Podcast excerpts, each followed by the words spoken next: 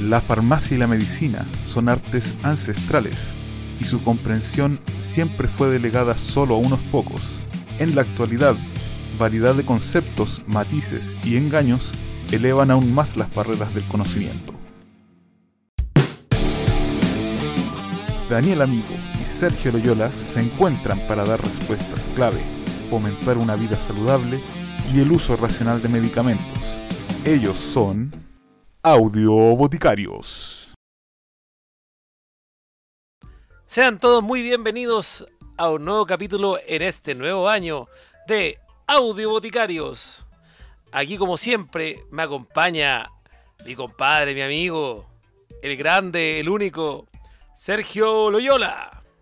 Hola, hola, hola. ¿Cómo estáis, Dani? Bien, pochichito, bien, bien ¿Cómo aquí. estuvo el año nuevo? Bueno, ya está terminando enero. po. Ya estamos, estamos estamos dando en el- el 2022. Recién nos estamos dando el feliz año. po. Sí, no, que sea un gran año, Chichito. Bueno, la verdad es que con Checho ya nos saludamos para el año nuevo, pero este es como el saludo de Audio Boticario, así que esperamos que este 2021, como Audio Boticario, poder entregarles la mayor cantidad de información, que sea útil esto que estamos haciendo y que les guste al final. Esa, esa es la cosa, lo hacemos con bastante cariño para que les guste.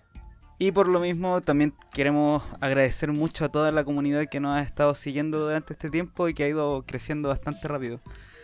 Así que les agradecemos harto y, y les damos la bienvenida a todos los que se vayan sumando también. También para hacer un pequeño, una recapitulación, tuvimos nuestro primer en vivo, fue bastante entreten- entretenido, tuvimos sus, sus vistas, gente que nos hizo preguntas, así que recuerden que estamos en nuestras redes sociales también atentos por si hay algún tema de interés que podríamos nosotros abordar. que estamos como audio boticarios tanto en Instagram como en Facebook. Hoy parece que yo no subía a Facebook el video después, pues. Yo iba a hacer eso y se me olvidó. El, el- el en vivo está en Instagram, para que sepan. Exacto, así que bueno, sin quitarle más tiempo, nos vamos con un nuevo episodio en este 2021 de Audio Boticarios. Hay que recordar que normalmente pueden pasar 10 años desde el desarrollo inicial de una vacuna hasta su distribución masiva, pero para la COVID-19 hay un esfuerzo global para reducir ese periodo a solo 18 meses, sin renunciar, claro, a los estándares de seguridad. Lo que se espera es que eh, durante el primer trimestre del 2021 se vacune aproximadamente a 5 millones de personas y que el grueso de la población objetiva de nuestro país, cerca de 15 millones de chilenas y chilenos, sean vacunadas durante el primer semestre No tiene fechas de vacunación. ¿Las vacunas no se le han aplicado? ¿Cree que no sirven? Creo que una compañía farmacéutica multinacional quiere que piense que sí, pero para su beneficio. ¿Sabe de otro muy buen negocio? Ataúdes diminutos para bebés. Los pueden meter vestidos de verde o rojo eléctrico. ¿En serio? Bueno amigos, como habrán escuchado, el tema de hoy es un tema que tiene loco, vueltos locos a todos en estas últimas semanas, yo creo. Y es el hecho de... eh, volvemos al tema de la pandemia, de la pandemia COVID, pero ahora enfocados en la gran noticia de que ya están saliendo las nuevas vacunas y se están aplicando. Seguimos en pandemia y este 2021 en teoría debiese traer grandes cambios a lo que está sucediendo. A pesar de que últimamente, como se ha visto en la noticia, siguen aumentando los casos. eh, estamos volviendo a tener una... No sé si... No me gusta llamarlo rebrote porque todavía no hemos terminado con el virus, pero sí una, una alza nueva del- de, los casos. Así que bueno, igual ha- hay un montón de cosas que uno podría hablar. Además de las vacunas, podríamos hacer como un refresh de lo que han sido las medidas que se han adoptado de parte del gobierno, de parte de la, de la autoridad y cosas así. Pero la verdad, yo creo que lo más importante es dar información sobre el asunto de las vacunas por el tema de la gran desinformación que hay en torno a ellas. Y porque es algo que a la gente le, le preocupa, le preocupa el- el que le vayan a dar a- o a proporcionar estas vacunas si es que son eh, lo suficientemente seguras, si es que están siendo eficaces contra la enfermedad y todo lo que conlleva el, asunto de que te estén inyectando algo que no es agradable para nadie. Exacto, pero bueno, todos sabemos que las vacunas han estado en- a la larga de, de la historia, al menos dentro de este siglo, ya, ya no se ya no se imagina un mundo sin vacunas, a pesar de que existe un grupo que son movimientos antivacunas que eh, están en desacuerdo, tendrán sus razones, pero nosotros como profesionales de la salud y como audioboticarios vamos a explicarles principalmente en qué consisten en general las vacunas y vamos a ahondar de a poco y de manera muy pinceleada hacia las vacunas del, del COVID-19. Antes de empezar, así como con dar la información gruesa del capítulo, eh, quiero decir de que nosotros aquí vamos a hablar de distintos, de todo, todos los matices de las vacunas. Vamos a hablar tanto de para qué sirven como de posibles efectos adversos, posibles complicaciones de las vacunas. Pero eh, quiero, creo que es importante recalcar el hecho de que pese, digo, o, o con todo lo que vamos a decir aquí, lo más importante probablemente que va a tener que, que, que tiene que quedarles en la cabeza es el hecho de que el vacunarse es muy importante para, so- para salir adelante para cualquier tipo de enfermedad que se trate con vacunas. Entonces, que, queremos ser claros en decir que nosotros promovemos eh, completamente el uso de las vacunas. Y estamos completamente a favor del- de los procesos de vacunación y, del y de la utilización de cualquiera de las vacunas que vayan a ser aprobadas aquí y que vayan a utilizarse para los- según los protocolos.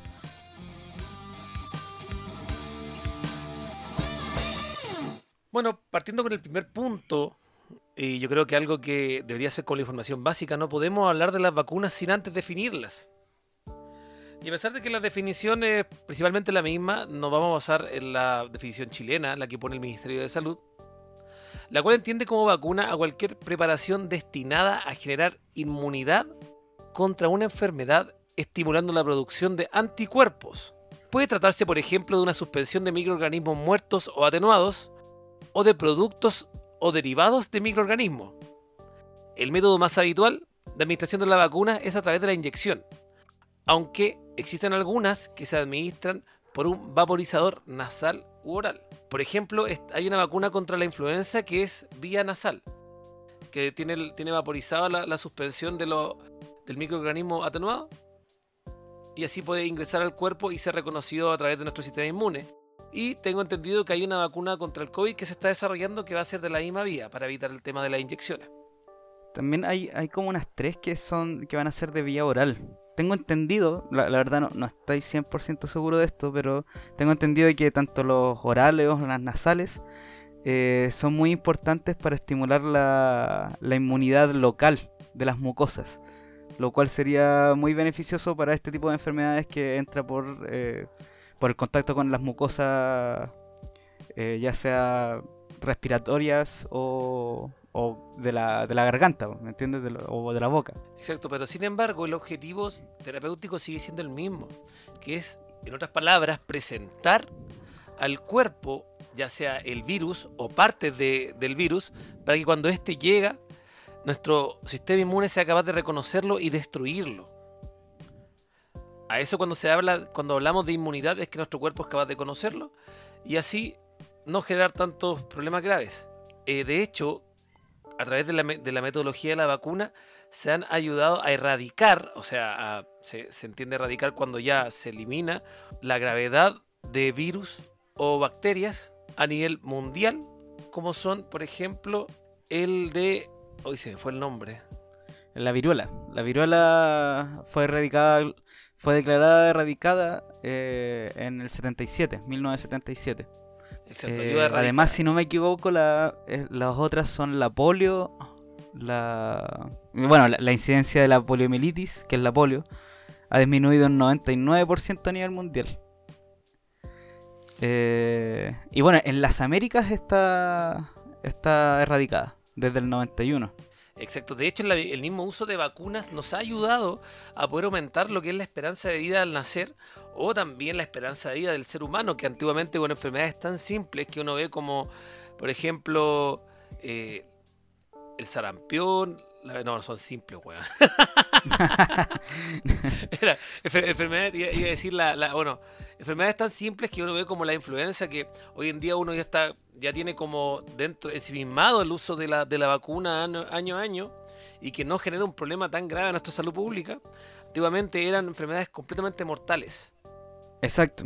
Bueno, y bueno, para quizá para complementar lo que dijiste un poco antes, las vacunas, eh, para, para que la gente entienda cómo funcionan las vacunas, la idea es presentar al organismo ciertos componentes que puedan tener la, el, virus y de esa manera el cuerpo con su propio sistema inmune va a reconocer cuando sea la infección con el virus al virus y de esa manera lo puede eliminar de una manera completamente autónoma de- del, del organismo propio.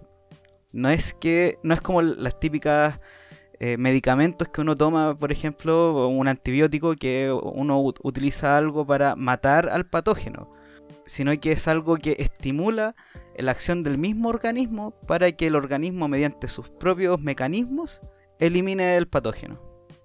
Aquí en Chile nosotros tenemos calendarios de vacuna que se van, eh, se aplican anualmente, principalmente a los niños recién nacidos o a los niños jóvenes, y también los que son anuales como el virus de la influenza, los cuales han ayudado a aumentar la esperanza de vida al nacer y también, como ya dijimos anteriormente, a erradicar ciertas, ciertas enfermedades que anteriormente eran mortales y generaban también catástrofes pandémicas como la que estamos viviendo hoy en día. Las vacunas son. eh, tienen un efecto de prevención de las enfermedades, no son para enfermedades ya establecidas. Y por eso es que a nivel mundial se entiende como el proceso de vacunación como una de las medidas sanitarias más importantes para prevenir enfermedades o erradicarlas. O, o incluso erradicarlas como ya ha pasado en, lo- en las veces que mencionamos.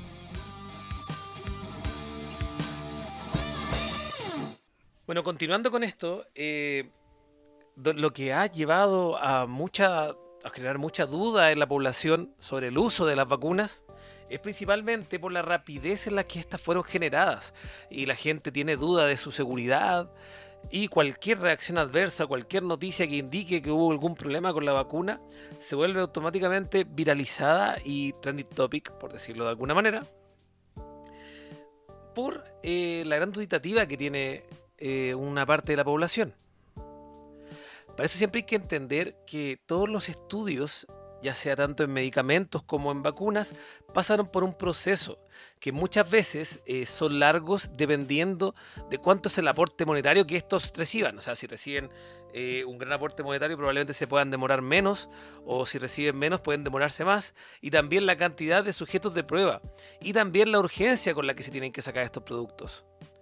Hoy en día la tecnología nos permite ir avanzando de una manera más veloz y poder que estudios clínicos que duraban anteriormente aproximadamente 5 años o más puedan haberse hecho dentro de lo que fue la pandemia. Ahora, no, no quita de duditativa, pero cualquier estudio, por muy largo que sea, nunca va a estar exento de tener reacciones adversas o de generar algún, algún otro problema cuando esto ya es liberado hacia el mercado porque ahí es cuando uno realmente prueba con la verdadera población, que serían todas las personas. Sin ir más lejos, yo puedo eh, sacar el caso de la talidomida, que era un medicamento que se utilizaba para las náuseas y que eh, se probó, se vio muy seguro y se empezó a utilizar una vez que salió al mercado para las embarazadas que sufrían náuseas debido a su estado. Pero luego todos los niños que nacieron de esa embarazada empezaron a a sufrir una reacción adversa conocida como focomelia, en la cual perdían extremidades de sus cuerpos. Entonces eso llevó a que la vigilancia sobre los estudios clínicos o cualquier producto nuevo fuera de una importancia mundial en cuanto a salud pública. Y de ahí que nace eh, lo que es la farmacovigilancia o también la vigilancia hacia los productos que se realiza cuando estos ya salen al mercado y por eso es muy importante que siempre se reporten las reacciones adversas o los eventos adversos. Bueno, entonces et- estamos en un, en un momento en donde un medicamento, una vacuna que se demora prácticamente unos 15 años mínimo en, en, en producirse o en llegar a- al mercado, eh, ahora se ha demorado como un año, quizá menos. y eso se da por un montón de cosas que se han estado dando. Ahora, pucha, uno vaya a saber qué tan justificado está en la, la reducción de los tiempos, pero de lo que nosotros podemos decir es de que hay un montón de factores que entorpecen muchas veces el- la investigación científica. Por ejemplo, solamente las pruebas eh, preclínicas, o sea, antes de empezar a probar el medicamento en humanos, hay un montón de cosas que se tienen que hacer. Se tienen que eh, recopilar información sobre el modelamiento de la, de, la estructura del- del- de ya sea la molécula o de sea la, la matriz de la vacuna. Se tiene que empezar a formular el cómo va a estar presentada la vacuna y se tiene que probar en animales. Esas tres cosas salen, suelen ser muy entorpecidas por cómo es el, los medios de comunicación científicos. Que van de- por un lado con un asunto de que los artículos científicos muchas veces son difíciles de conseguir. Uno tiene que pagar, especialmente porque uno tiene que pagar muchas veces para tener acceso a la información científica. Y además de, además de tener toda la formación y, la, y las herramientas técnicas para poder comprender y poder utilizar la información que está. Hay, grandes barreras en, el, en, la propagación del, conocimiento y de la información científica. Sin embargo, ya por, por ese lado, en el caso del COVID, tenemos una gran ventaja porque habiéndose dado esta gran emergencia a nivel mundial, se liberaron todos los estudios, todos los estudios que se, hicier- que se iban haciendo sobre el COVID, eh, se iban liberando, eran eh, sin pago y estaban mucho más accesibles para poder uno llegar y utilizarlos. Exacto, páginas como PubMed, que son eh, páginas donde uno siempre tiene que pagar por encontrar artículos científicos donde están dentro de los más actualizados. Y así muchos otros tipos de páginas liberaron estudios sobre el COVID esperando que alguien encontrase algún avance o lo pudiese utilizar dentro de sus investigaciones. Además, todos los gobiernos empezaron a estimular la investigación acerca de- para, para encontrar hallazgos, digo, encontrar pistas de cómo abordar la enfermedad o cómo comprender eh, la COVID. Entonces, entonces, pucha, uno normalmente quizá en, un- en una facultad, por ejemplo, de, de- medicina, pongámosle, eh, quizá haya un grupo de un, grupo de laboratorio que esté interesado en investigar alguna enfermedad parecida a la, a la influenza, por ejemplo. Ahora, con esta emergencia, quizá en, todas las facultades hay hartos grupos de, de científicos que están viendo específicamente el asunto del- de, la COVID porque es una gran emergencia. Entonces, también se han destinado muchos recursos al, al asunto de llevar manos, de, llevar gente de científicos que vayan a investigar sobre esto. Y eso ahorra un montón de tiempo. Y súmale a eso la- las redes sociales que nos permiten comunicarnos y conectarnos de manera más rápida y eficaz eh, a través de las independientes de la distancia.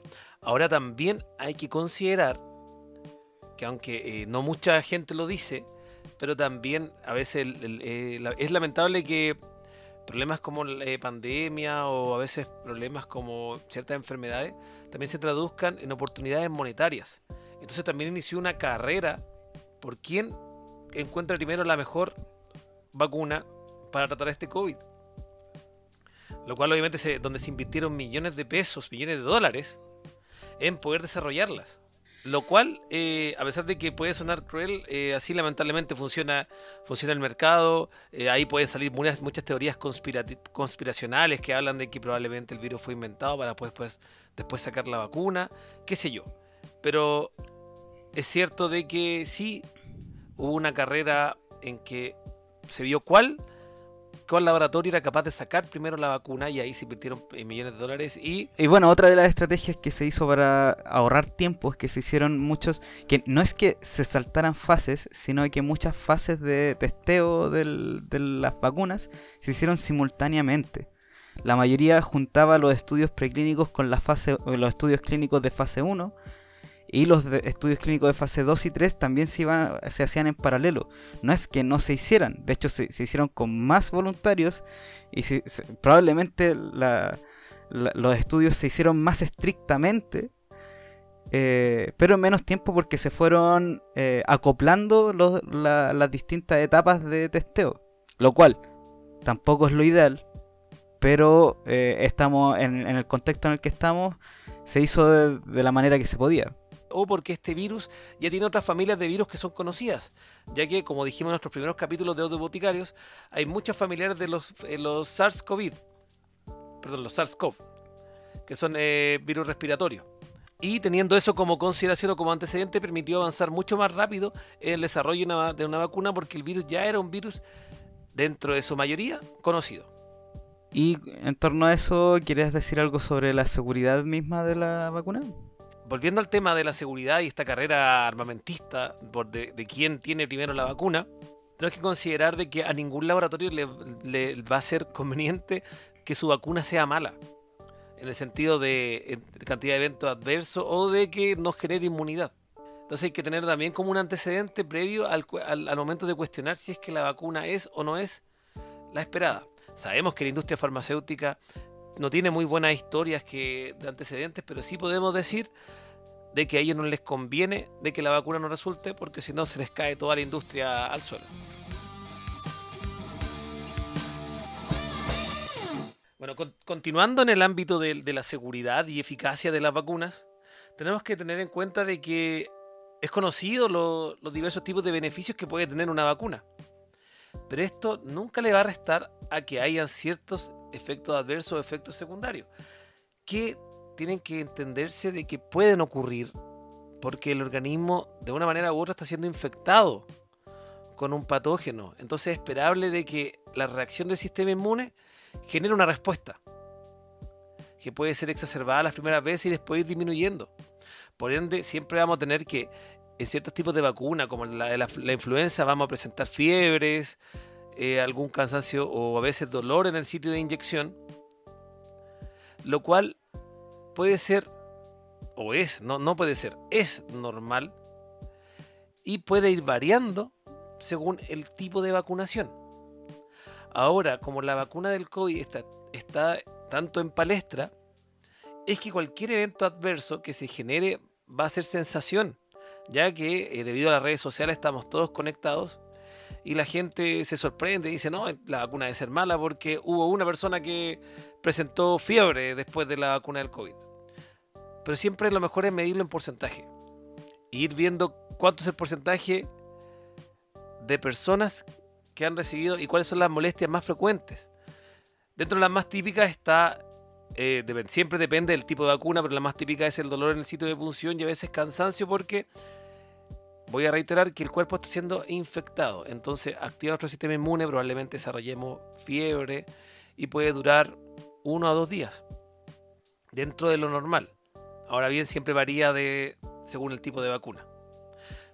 Pero ahora vamos a la parte probablemente más importante o interesante de este podcast, que es conocer cuáles son los tipos de vacunas que están en desarrollo y cuáles serían sus mecanismos por el cual estos van a generar inmunidad. Así que aquí le doy el paso al maestro Sergio Loyola. El, bueno, la, las vacunas son eh, preparaciones que tienen componentes que pertenecen al, al patógeno, al, al virus. Patógeno. O el virus mismo. Sí, sí no, pues, pues, a, lo que, a lo que voy es que en general tienen eh, de estos componentes para que el, sistema inmune los reconozca y pre se prepare para cuando venga la infección real. Basados en ese principio básico, eh, existen distintos tipos de mecanismos que se puede, pueden funcionar en una vacuna. Uno de los más importantes podría ser las, vacunas que contienen subunidades o vectores con proteínas eh, del virus. ¿Qué, ¿Qué, qué, tiene que ver que sean las proteínas? Las proteínas, a nivel microbiológico, podríamos decir, tienen toda la funcionalidad estructural de los microorganismos. Entonces, cuando nosotros hablamos de que un virus, eh, por ejemplo, tiene una, un receptor, ese receptor va a ser una proteína. Si nosotros hablamos de que ese, ese virus tiene una colita para nadar en, el, en, los, en los humores, esa colita lo más probable es que sea una, proteína. Si nosotros hablamos de que tiene alguna otra estructura dentro, probablemente sea una, proteína. O, bueno, también puede ser eh, material genético, que sería otra cosa, que no son proteínas. O puede ser eh, algunas azúcares, pero lo más importante, estructuralmente, siempre van a ser proteínas. Entonces, lo que nuestro sistema inmune nor- normalmente usa para eliminar, o para reconocer y eliminar la- la- los virus, va a ser el reconocer las proteínas. Y por eso es que nosotros tenemos subunidades de proteínas o vectores que pueden ser, por ejemplo, otro virus al, al que le pusimos las proteínas del virus que nosotros queremos eliminar para que el sistema inmune los reconozca y lo elimine. Ahí no ten- en este caso no, no tenemos directamente el virus. Esto- estos son bastante efectivos esta- este tipo de vacunas, sin embargo, en, las sub- en los que tienen subunidades que son solamente las, proteínas que uno, uno le interesa targetear o, o poner de blanco, mejor dicho, producen una inmunidad celular baja, sin embargo siempre se usan con ayudantes que, eh, que les dan un, que potencian su acción. Ah, y eso en especial en estos tiempos que ya han avanzado mucho en esta tecnología y hay muchas vacunas que se usan y son básicamente las más seguras porque no, no tienen como un virus patógeno por ahí dando vuelta. Sin embargo, hay otro tipo de vacunas que son con virus inactivado o virus eh, atenuado. Que ahí nosotros utilizamos efectivamente el virus, por ejemplo, del SARS-CoV-2, que es el del- de la COVID. ¿La COVID Eh, o el COVID? ¿O le COVID? Debería ser la COVID. ¿La COVID? ¿Por qué? Porque COVID viene de eh, coronavirus disease, de, de- eh, de- de enfermedad disease, no, lo, lo pronuncio súper mal, pero es enfermedad en inglés. ¿Cómo mamey? Entonces, entonces es la enfermedad COVID Perfecto, perfecto. Entonces- ya sabemos. o. COVID. Entonces la, COVID. se supone que debería ser la, la verdad, si dice el- la, le, li, lo, lu. a Bueno, a- entender. Bueno, si algo van a sacar de este podcast, probablemente es que es la COVID y no el COVID, como le dice la gente en las calles. No dice, hoy ando con el COVID. El COI. El, El. COVID. No, no ¿En es, no serio? es el COVID. Bueno, si es que alguien, si es que voy por la calle y alguien me dice, oye, es que tengo el COVID, yo me alejo, no, le, no le discuto, no le discuto que tiene yo que digo- la. Así, No, yo digo, uy, menos mal. Pensé que era la COVID. Hubiera sido la COVID, me habría asustado. Pero el COVID debe ser otro. Bueno, volviendo a, la- a los virus inactivados o atenuados, estos también son, se conocen de hace mucho tiempo este tipo de vacunas, entonces han avanzado mucho. En su momento igual er- era, eh, probablemente te podían, en especial los atenuados, te podían dar un cuadro de enfermedad de todas maneras, pero eh, sin riesgo vital o algo, algo por el estilo. Igual habían como sus riesgos. Sin embargo, ahora ya tienen una, una efectividad súper buena y el único problema... Y recuerden antes de que les diga esto que eh, de todas maneras eh, respaldamos el uso de las vacunas. el único problema que presentan normalmente o que, o que se discute a este tipo de vacunas, en especial a las inactivadas, es que muchas veces para inactivar al virus hay que matarlo y se les mata con formaldehído, calor o beta-propilactano. Especialmente el formaldehído y el beta-propilactano eh, son cancerígenos.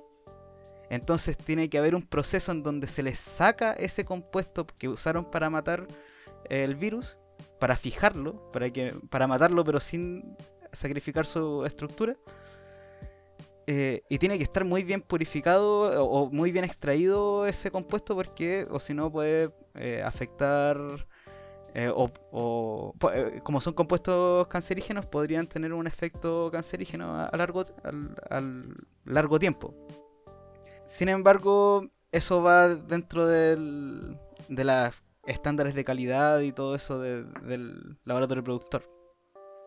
El otro problema con, el- con, los ah, con las vacunas de virus inactivado es que no son recomendables para personas con para personas mayores porque tienden ti- eh, tienen un mayor riesgo de formar anticuerpos de menor calidad que no, no voy a, a- a ahondar mucho en eso pero eh, para las personas mayores no son tan recomendables los de virus inactivados. Y de ahí les vamos a comentar cuáles son la, el- la propuesta de virus inactivado que va a, venir, va a llegar aquí a Chile. Bueno, y para terminar con esta cátedra, vienen eh, las vacunas que vienen con el material genético del virus. ¿Qué es lo que hacen estas vacunas? Tienen el material genético del virus, pero no, tienen como la estructura del virus mismo. Entonces lo que hacen es inyectar en la célula, en el núcleo, el ARN o el ADN, para que la célula con su propia maquinaria celular pueda reproducir las proteínas que más, más tarde van a ser reconocidas por el sistema inmune y eh, eliminadas. Que es muy parecido a lo que hacen los virus mismos, pero todo controlado desde un punto de vista biotecnológico. Y eso, son básicamente los tipos de, de vacunas. Hay muchas metodologías o maneras de poder escoger o poder presentar al sistema inmune estos patógenos que a veces son asesinos o a veces son molestos, que puede ser presentándole el entero, atenuado o muerto, o partes de estos. Pero Sergio, coméntame, ¿cuáles son las que se vienen? ¿Cuáles son las que tenemos? ¿Cuáles son las que se están haciendo? ¿Y qué tipos son en base a lo que a las definiciones recientemente dadas? Partiendo por la vacuna que ya está desde hace un tiempo aquí en Chile, que es la vacuna de Pfizer. Pfizer BioNTech, algo que me gusta recalcar el hecho de que para prácticamente todas las vacunas que están saliendo eh, no salen únicamente de un laboratorio, sino que vienen de agrupaciones se, fueron armando equipos tanto entre laboratorios como eh, laboratorios, centros de investigación universitaria, como AstraZeneca Oxford, por ejemplo, eh, y cosas así. Entonces, y eso igual para mí da cierta da cierta confianza el hecho de que se está haciendo en equipo y no eh, desde un punto desde un, una industria en particular. Bueno, la, la vacuna de Pfizer es muy revolucionaria por el hecho de ser como estas últimas que mencioné, que son vacunas de ARN. ¿Qué es esto? Se preguntarán ustedes en sus casas. Bueno, es un mensajero que le indica a la célula que debe crear partes del COVID. Es como si un mensaje que decía, créame el, el, brazo o la cabeza del COVID. Estas partes que crea, que son proteínas, estas partes se les presentan al sistema inmune para que esto la reconozcan y una vez se encuentren con el virus, sea capaz de reconocer esos sectores, que podría ser como la, el brazo, la cabeza, la pierna, cualquier parte, y así el sistema inmune logra reconocer al COVID y atacarlo y destruirlo. Así es como funciona la, vacuna de Pfizer y que es lo novedoso, que no es como las otras vacunas que trae al virus como eh, atenuado o muerto, sino que trae trozos del virus, el virus descuartizado en otras palabras. Y eh, el gran problema de estas, de esta vacuna, o de las vacunas con la tecnología de material genético, ADN o ARN, es que por un lado las moléculas de ADN y ARN, eh, ARN especialmente, eh, son muy inestables. Por eso la famosa conservación que se tiene que hacer en frío, a menos 70 grados Celsius que, que requiere esta vacuna. Y eh, se, tiene que ir cuidando muy bien todo ese asunto del almacenamiento, de la protección contra la luz, la protección contra el calor. No es, tan estricto. En, un principio yo, igual como que no entendía que, cómo se iban a poder aplicar eh, aquí en Chile, por ejemplo, para, para mantenerla a 70 grados Celsius. Después me, di cuenta que era un tonto porque obviamente tienen hay, hay un protocolo. Se supone que sacadas de los menos 70 grados Celsius se puede mantener en refrigeración como dos semanas, si no me equivoco. Déjame revisar la, la ficha de esto. No, no, ahí no me acuerdo. Eh, se pueden almacenar por, no, por, por 5 días entre 2 a 8 grados Celsius, que es la temperatura de la refrigeración normal. Y, y de ahí se puede aplicar. Eh, a temperatura ambiente dura unas cuantas horas también. Así que así es como se aplica, pero de todas maneras es un gran esfuerzo poder mantenerlas a menos 70 grados Celsius en todo su, en todo su transporte y almacenamiento.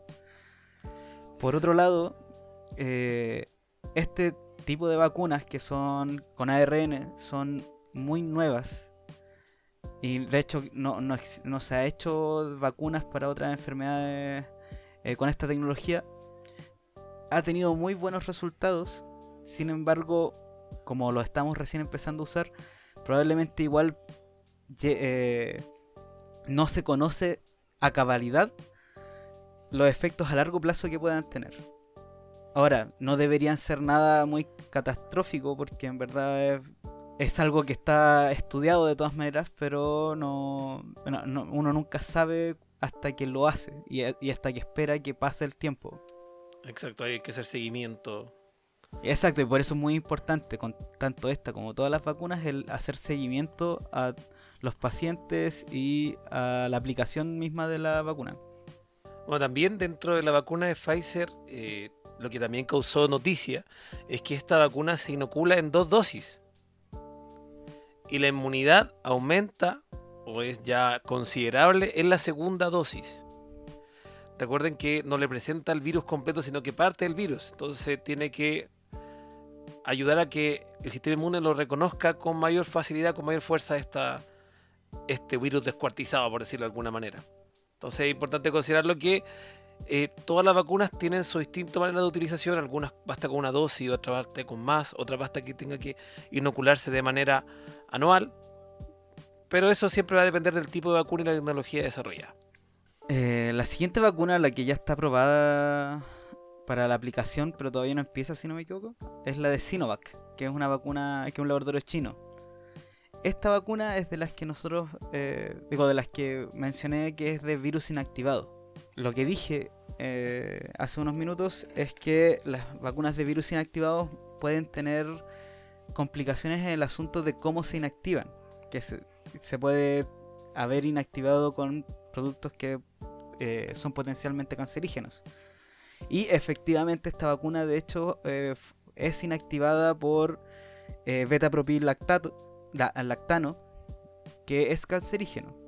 Es muy importante ver el asunto de la calidad de la producción para que no existan eh, residuos de este componente en las vacunas. Y, para, y por eso es que el ISP, la institución reguladora del, de, los medicamentos aquí en Chile, eh, fue presencialmente a China, a los, a los establecimientos donde se estaba produciendo esta vacuna para asegurarse de que esté todo según los parámetros de calidad eh, correspondientes. Eso es la seguridad que nosotros tenemos. Caso contrario, no se aprueba la vacuna. Exacto. Así que esa es la otra vacuna que nosotros tenemos, que, se va a empezar a... y de las que más se han eh, asegurado en obtener acá. Lo otro es que, como también lo había dicho hace unos minutos, estas vacunas no son tan recomendables para eh, personas mayores, mayores de 60 años. Entonces, eh, ahí va mucho en cómo se va a planificar el proceso de vacunación con esta y las demás vacunas.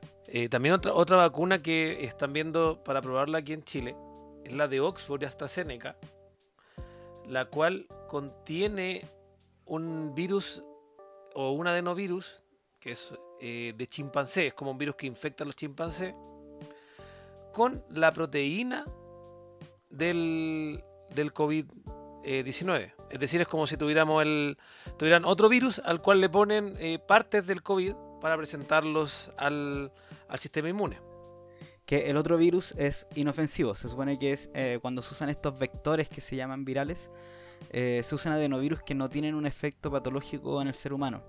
Claro, es como un vehículo nomás. Se, les usa la estructura de ese virus y se le introduce eh, el componente que, por ejemplo, el, el, que más se usa y del que yo creo que pueden haber escuchado, y de hecho nosotros lo mencionamos cuando hablamos del virus en nuestro primer capítulo.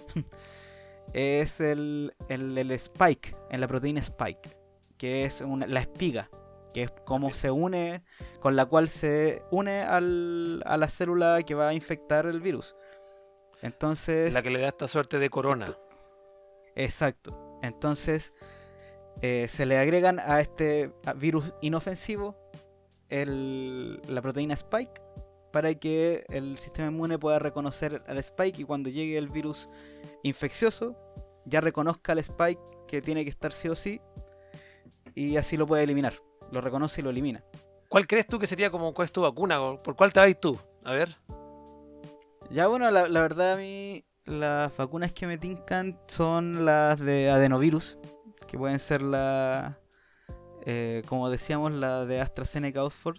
Y la otra que eh, la otra que va a llegar, pero tampoco está aprobada todavía, es la Janssen, que también es con adenovirus, tiene un mecanismo muy parecido. Eh, pero también me entusiasma harto la de Pfizer, con el asunto de, eh, de que es una tecnología nueva. Hay que ver cómo va avanzando. Claro, porque esto después puede significar un, un importante avance en, en, temas de vacunación, principalmente el dejar de utilizar virus atenuados que puede generar más efectos adversos. Ahora, al igual que tú, yo también me tiro, a ver, por, por la vacuna de, de, Oxford, pero por una simple razón. Ya yo lo tengo fea la vacuna, porque yo cuando era chico tenía una bicicleta que era marca Oxford. Y funcionaba re bien. De hecho, nunca me enfermé de nada y se rompió, así que. Así que yo, yo me voy por Oxford.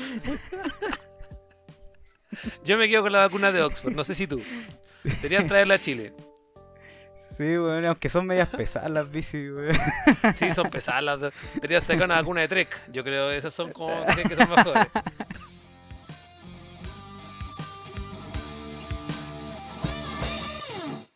Bueno, pero hablando en serio, ya va a ir cerrando este capítulo de, de una pincelada a lo que se viene de vacunas, que trataremos igual de ir andando por parte más adelante. Nosotros como audio boticario los queremos invitar a que ustedes eh, se, se, eduquen, se vacunen, no crean todo lo que sale en los medios sensacionalistas o no sé, por ejemplo hemos visto noticias como muere una persona en estudio clínico de la vacuna de Oxford y esa persona vimos que era la que usaba el grupo control a la cual no le inyectan la vacuna sino que le inyectan eh, el placebo. De hecho, hagamos esa ronda que te había dicho, ¿o no? Ya, pues, ¿La, claro. ¿la hacemos rápido? Ya, Sí, mira, dale. es que teníamos, teníamos una idea de que había una publicación en Facebook que me llegó, que vi yo, y eh, es de las típicas eh, publicaciones que van- cuestionan el uso o, o la vacunación, o llaman a no vacunarse directamente. Como nosotros, aquí nosotros le estamos, le hemos hablado de los- las luces y sombras de los distintos tipos de vacunas, pero eh, voy a repetir el hecho de que sí o sí estamos a favor de la vacunación. Y en, cuanto puedan y cuando corresponda, ustedes deberían vacunarse o ese es nuestro consejo. Entonces, quiero ir eh, enumerando los distintos puntos que eh, va tocando esta, esta publicación desinformativa. Y para darnos, dar nuestras respuestas que vendrían siendo la- las más válidas. No, no quiero decir que nosotros tengamos la verdad, pero, pero pucha, tienen un, un, eh, Ah, No una tenemos la verdad. validez. No tenemos la verdad. aún. Ya. Adiós. Ah, Bueno, voy a partir. Si me vacunan, ¿puedo dejar de usar la mascarilla? Aquí se supone que eh, cuestionan el hecho de que algo va a cambiar con las vacunas. Y claro, probablemente cuando empecemos a vacunarnos no, no vamos a poder de- eh, soltar las medidas que se están haciendo hasta ahora. Probablemente va a, paulatino. tener, va a haber que eh, conservar la- el uso de ma- mascarilla, conservar el distanciamiento físico, porque es muy importante, la, la vacuna te protege a ti, pero no, no va a ser un- una medida completa hasta que se llegue a la, a la inmunidad de rebaño, que es cuando está la suficientemente la, la- la cantidad suficiente de personas inmunizadas como para eh, que las personas que no están vacunadas dejen de tener riesgo. De hecho, ese es Nosotros- como el 80% de, de una población. Exacto, y por eso es muy importante que todos nos vacunemos. Porque si hay mucha gente que elige por voluntad propia no vacunarse, probablemente nunca lleguemos al- a la inmunidad de rebaño y nunca vamos a poder dejar de usar mascarilla, nunca vamos a poder dejar atrás las medidas que ahora existen. Bueno, en otro punto, por ejemplo, es de, que es de la misma línea, dice, pu- eh, si es que si me vacunan, ¿pueden reabrir restaurantes, ocio nocturno, hoteles, etcétera? Como decíamos, probablemente no, pero no es un no tajante, sino que es porque tiene que ser algo metódico. Y no va a ser algo instantáneo. Claro, para, para que no nos malentiendan. Se refiere, como dijo el Sergio, es algo paulatino. O sea, a medida que se genera la inmunidad, hasta el, el 80% ya vacunado, ya se va a ir retornando, retornando a, la, a la normalidad. Ahora hay que agregar de que este virus nos demostró que había muchas cosas que nosotros como sociedad hacíamos mal. Mucha gente llegaba de la casa, nunca se lavaba las manos por el transporte público, cuando cantábamos cumpleaños, claro, soplábamos o hacíamos el mordisco la torta, después nos poníamos la torta en la cabeza y esa se recortaba y se la comía la bolita. No usábamos mascarillas cuando eh, nos enfermábamos, que eso yo creo que es algo súper importante y que probablemente eso debería cambiar de ahora para siempre. Uno siempre que se enferme por vía respiratoria, obviamente. eh, si uno tiene un resfrío, si tiene algún problema respiratorio, uno debería usar mascarilla. De hecho, yo- ojalá, ojalá, a mí me gustaría que llegara al punto de que cada vez que vas a una consulta médica y te diagnostican una, una enfermedad respiratoria, el médico te dé una caja de mascarillas para que uses. No, es que mm, lo que va a pasar es que te la va a vender. Que es probable, es probable.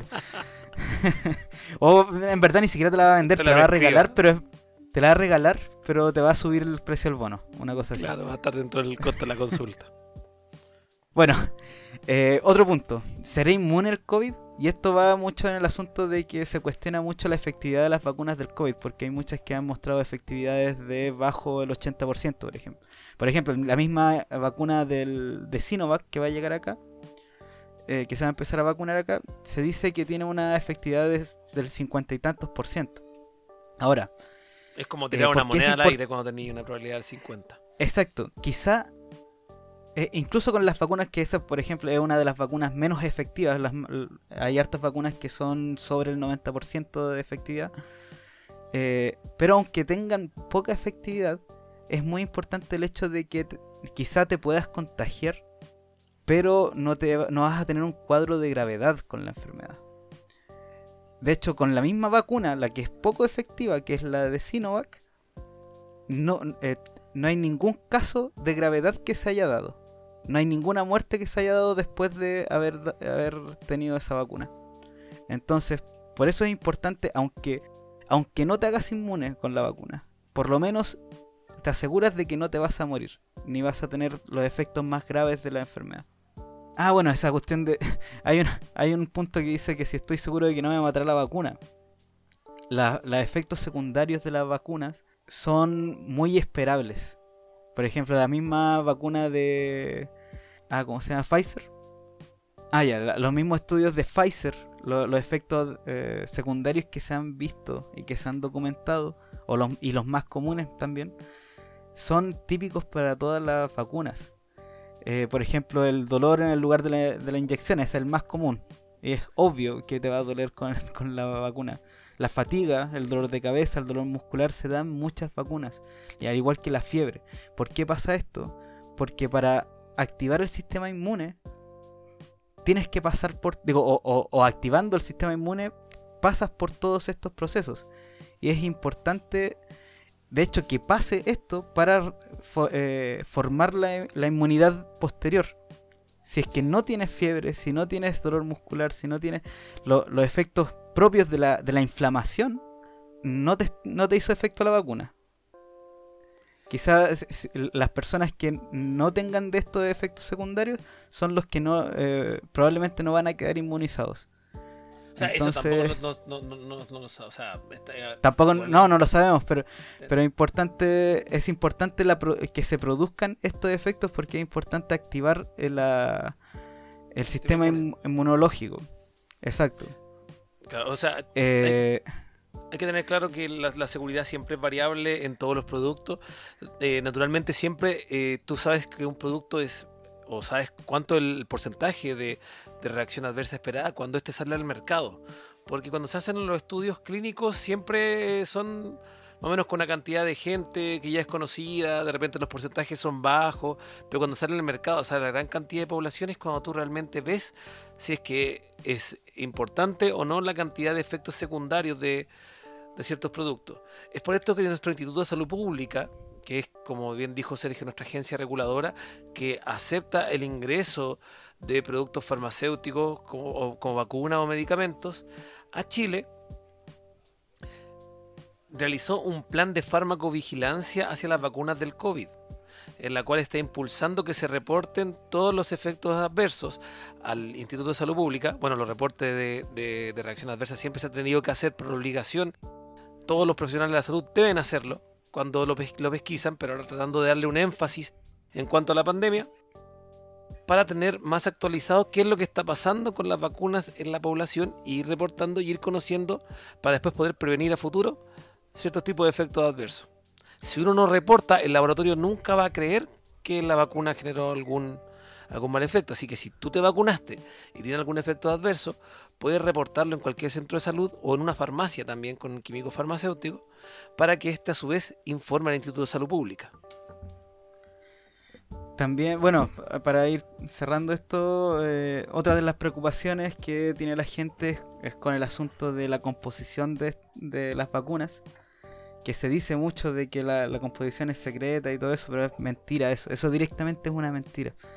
La composición está detallada en las fichas técnicas y está, uh, está eh, dentro de los portales del MinSal, por ejemplo, el, de Pfizer está aquí en la misma página del MinSal, se puede encontrar. Quizá haya que buscar dentro de la misma página, pero, pero esa es información que está. Al igual que lo otro que una gran preocupación es el asunto de la responsabilidad de los laboratorios en el caso de, eh, reacciones adversas graves. Los laboratorios tienen sus responsabilidades.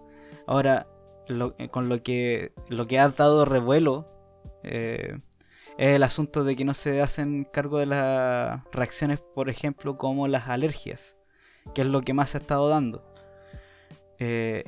Y claro, la verdad los laboratorios no se hacen cargo de las alergias porque es algo demasiado imprevisible. Depende mucho de la persona las alergias que vaya a tener. Y por eso es que, eh, claro, en verdad ellos no tienen cómo saber que tú eres alérgico o no, eh, pero se puede, depende de, los protocolos de vacunación, te van a ir, te van a ir preguntando de qué eres alérgico y, y si es que ven que puedes tener problemas, te van a decir que no te vacunes no vas a quedar inmunizado, pero una vez más, porque es importante que todos nos vacunemos para formar la inmunidad de rebaño y así los que no se puedan vacunar, como las personas alérgicas o las personas con que corren algún riesgo vacunándose, puedan estar tranquilos.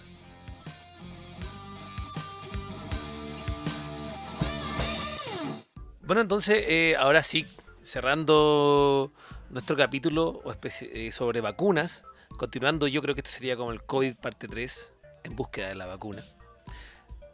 Eh, podemos decir nomás que lo, invitamos a, tener confianza de que en realidad los efectos adversos son siempre son una parte de la salida de cualquier eh, vacuna, medicamento. Y es un riesgo que, todos pueden correr, así como el mismo riesgo que tenemos de salir a la calle y que no atropellen.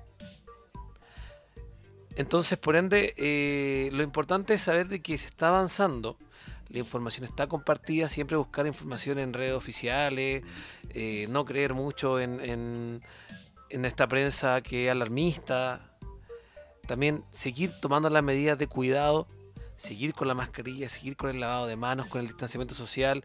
Sabemos que hoy en día hay, a pesar de que estamos teniendo casi 5.000 casos diarios, hay mayor permisividad en ciertas acciones, como el hecho de, de, salir de vacaciones, salir de Santiago. Sabemos que romper las cuarentenas es bastante fácil, pero lo llamamos a la conciencia social y poder eh, controlar esta pandemia. Recordando que eh, a pesar de que nunca me ha gustado cuando desde el mismo gobierno han culpado a la gente sobre lo que está pasando, eh, pensando en que en realidad son ellos los que deben dar las directrices, es también considerar de que eh, nosotros también tenemos nuestra cuota de responsabilidad y autocuidado al momento de saber como sujeto libre qué es lo que estamos haciendo y los riesgos que esto conlleva. Así que cuídense, infórmense de la mejor manera posible Estudie lo más que pueda, respete para que lo respeten. respete para que lo respeten. Oye, ¿dónde nos pueden escuchar, Sergio, si es que no tienen Spotify? Ah, bueno, ya, partamos. Eh, recuerden seguirnos primero que nada en Facebook y en Instagram, donde vamos avisando de todo, incluso eh, si es que se nos ocurre hacer algún live como el de fin de año que hicimos. Eh, ahí estamos como audio boticarios. Además nos pueden buscar como, eh, como el podcast Audio Boticarios en las plataformas de Anchor, Breaker, Google Podcast, Apple Podcast, Overcast, Pocketcast, Radio Public y en el querido Spotify. Así que bueno, ya saben, ya tenemos más de mil reproducciones dentro de nuestros capítulos, lo cual queremos agradecerles a todos los que nos han escuchado y compartido nuestro, nuestra, eh, nuestros episodios también a comentarnos de nuestras mismas redes sociales alguna duda o algún capítulo futuro que a ustedes les interesaría escuchar de nosotros. Todos siempre entendiendo que nosotros tratamos de entregarle la información lo más certera posible y lo más al alcance de su mano o bolsillo, dependiendo de donde guarden su celular o su reproductor favorito. Así que nos despedimos. Así que. Sí, nos despedimos, yo creo. Nos despedimos. Bueno, que sea un buen año nomás para Audio Boticario. Ya nos volveremos a abrazar. sí, sí, no, no, echamos de menos, hay que decirlo. Eh, ahí estado un poco distantes. Eh, no sé si llamarlo eh, vacaciones de audio boticarios, pero nos dimos un tiempo como para ir descansando antes de iniciar con esta nueva, esta nueva sección de, de más capítulos. Nos vemos, chicos, en un nuevo capítulo de, de los audio boticarios. Chao, chao, chao.